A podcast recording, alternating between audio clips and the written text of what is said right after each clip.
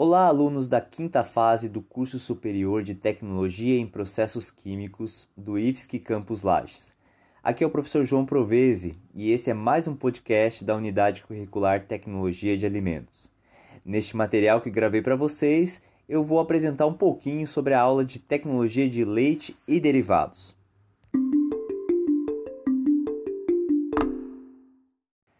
Bom, pessoal, por definição, o leite é o produto obtido da secreção das glândulas mamárias de fêmeas mamíferas. É por isso que, como eu vou falar mais adiante para vocês, eu torço um pouco o nariz para o termo leite vegetal, quando a gente vê esses extratos obtidos a partir de amêndoa, soja, arroz, por aí vai. Leite é um produto animal. Pela nossa legislação, inclusive, o termo sempre se refere ao leite de vaca, se você estiver falando de outro animal, você precisa acrescentar a espécie. Leite é leite de vaca. Então, se você quiser falar do leite de cabra, você vai falar leite de cabra, leite de búfala e por aí vai. A composição do leite ela varia muito de um animal para o outro. É, o leite de coelha, por exemplo, que obviamente não é um produto comercial, ele possui um dos maiores percentuais de proteínas de, dos leites que nós conhecemos. É, isso explica um pouco por que, que os coelhos crescem tão rápido. Mas falando da composição que mais nos interessa, né, o leite de vaca, esse também tem sua composição muito afetada por alguns fatores, né, como clima, a idade do animal, a raça e a, espécie, né, a raça do animal, a alimentação desse animal, entre outros fatores. Uh, se nós pudermos falar de uma maneira geral, né, o leite de vaca ele tem algo em torno aí de 86 a 88% de água, de 3,5 a 5% de lipídios de 3 a 4% de proteínas, de 4 a 5% de açúcares, né, principalmente a lactose, e aí algo em torno de 0,5% de cinza, que são os nossos minerais.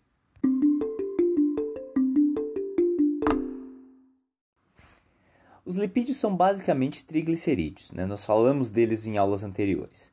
Eles são um dos componentes mais afetados pelo clima, é, nós normalmente consumimos leite comercial, né, seja pasteurizado ou HT, nós vamos falar disso daqui a pouquinho, onde a quantidade de gordura ela é padronizada pela indústria.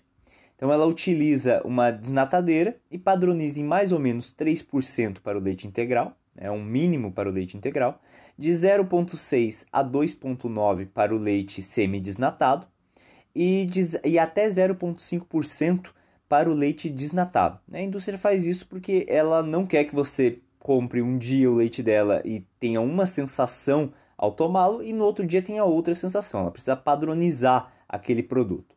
É, e é por, é por essas quantidades de gordura que o leite integral tem mais corpo. Né? Ele tem 3% ou mais de gordura, né? então ele, ele vai ser um leite mais encorpado.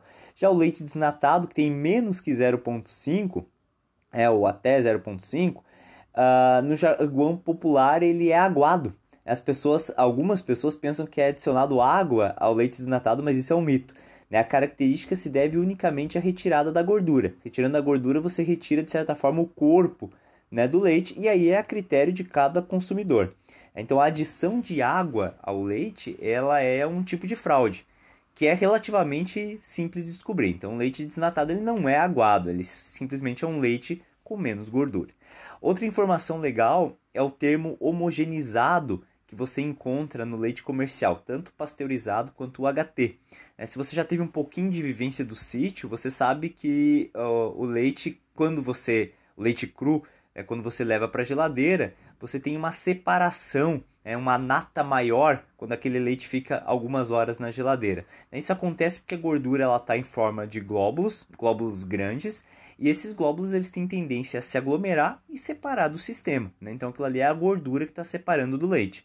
Como a indústria não quer que isso aconteça na casa do, do consumidor, ela faz um procedimento relativamente simples, né? onde esse leite é lançado em alta pressão contra um anteparo metálico e os glóbulos de gordura diminuem de tamanho, né? eles se homogenizam de tamanho, por isso o leite homogeneizado. Isso melhora bastante as características sensoriais e também diminui a velocidade de separação dessa gordura.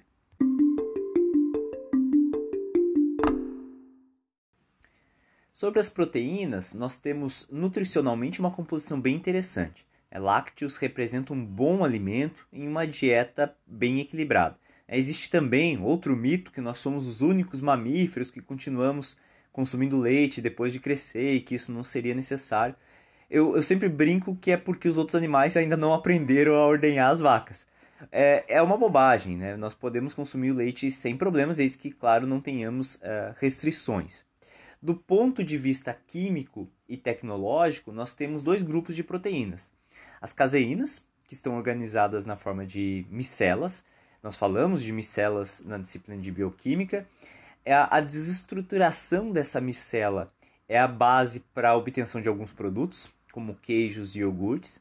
E nós temos do outro lado as proteínas do soro, que são proteínas que estão solúveis no sistema.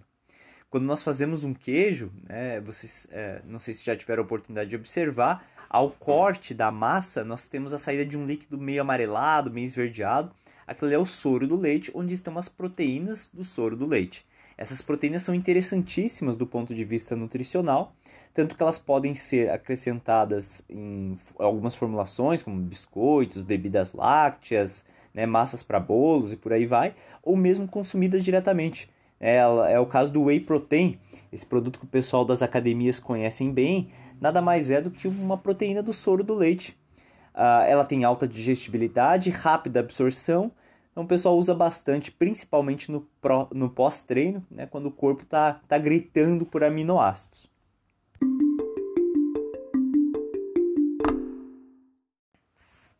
Os açúcares, como eu comentei, envolve basicamente a lactose, é um disacarídeo formado por glicose e galactose. Você até encontra um pouco de glicose e galactose livre, mas a maior parte está na forma de lactose, está na forma do disacarídeo.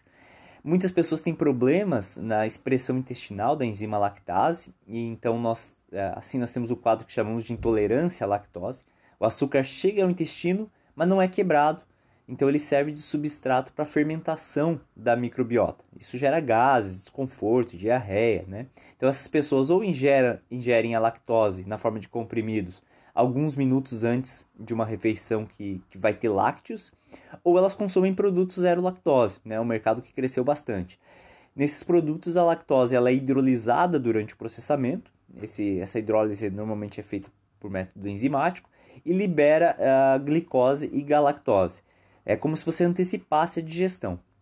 Como a lactose tem um poder adoçante menor do que a glicose e a galactose, você vai perceber o leite zero lactose levemente mais doce do que o, do que o normal. Né? Ele é um pouquinho mais doce do que o normal porque ele tem mais glicose e galactose livre do que um leite normal. Em relação aos sais minerais, né, os principais são cloretos, fosfatos e citratos, envolvendo principalmente os íons cálcio e magnésio. Eles têm um papel importante na estabilidade química das proteínas do leite e também uma função nutricional. Nas vitaminas, nós temos as hidrossolúveis, como B12, tiamina, e as lipossolúveis, aí claro, mais restritas a leites semidesnatados e principalmente integrais. Né? Então o pessoal aí como eu, que toma leite desnatado, abre um pouco mão dessas vitaminas. Então são a vitamina A, D e E. Né? Elas são as principais vitaminas lipossolúveis. O leite também possui algumas enzimas no seu sistema. Essas enzimas não são relevantes do ponto de vista nutricional, mas sim tecnológicos. Algumas enzimas elas causam degradação nesse sistema, então elas são desnaturadas de propósito pela pasteurização, né? é uma, é uma vantagem da pasteurização, enquanto outras elas não devem ser desnaturadas. Elas, uh, elas só se desnaturariam em, em temperaturas muito superiores àquelas utilizadas na pasteurização. Então elas servem de marcadores para você saber se o processo de, de pasteurização aconteceu dentro do recomendado ou não.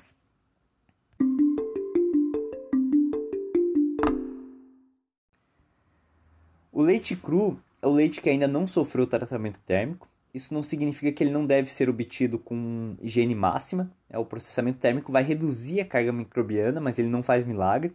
Então, se a carga for muito elevada, isso não vai ser resolvido pelo processamento. Comercialmente, nós temos o leite pasteurizado, onde a temperatura é menor, em torno de 72 a 75 graus na pasteurização rápida, e o tempo um pouquinho maior, algo em torno de 15 a 20 segundos também na pasteurização rápida. Eu sei que parece um tempo curto, mas ele é alto perto do, do leite que vai ser esterilizado. Uh, essa parte da pasteurização ela vai é, levar uma redução da carga microbiana em torno de 95%. Isso não dispensa um método complementar de conservação, que é a refrigeração. Então, o leite pasteurizado é aquele que você encontra nos refrigeradores do supermercado, né? o leite de saquinho. E nós temos o leite longa-vida, onde há uma, então, uma esterilização comercial. O tempo é bem mais baixo, de 2 a 4 segundos, e a temperatura bem mais alta, de 130 a 150 graus. É, isso elimina em torno de 99,99999% da carga microbiana, né? a gente chama esterilização comercial. Uh, esse leite ele é envasado de forma séptica em uma embalagem especial, né, multicamadas, que é essa, essa caixinha que a gente conhece, né, ela, ela tem camadas de plástico, de papel e de alumínio no meio para garantir a proteção do, do produto por meses. Aqui também nós temos muitos mitos, né? alguns deles envolvem a presença de conservantes.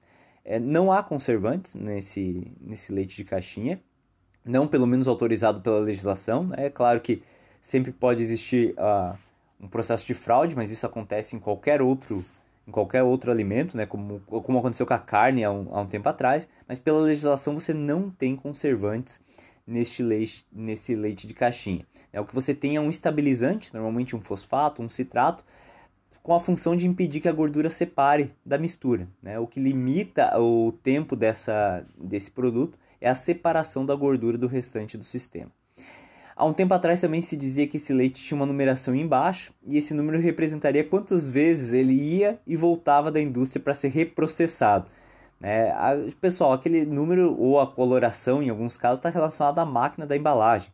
É só a gente pensar na logística que seria mandar um leite para a indústria, reprocessar e trazer de novo ele para o mercado e para ele custar o mesmo preço que o outro. Então não, não faz sentido, né? Então são dois mitos aí que, que existem para o leite de caixinha.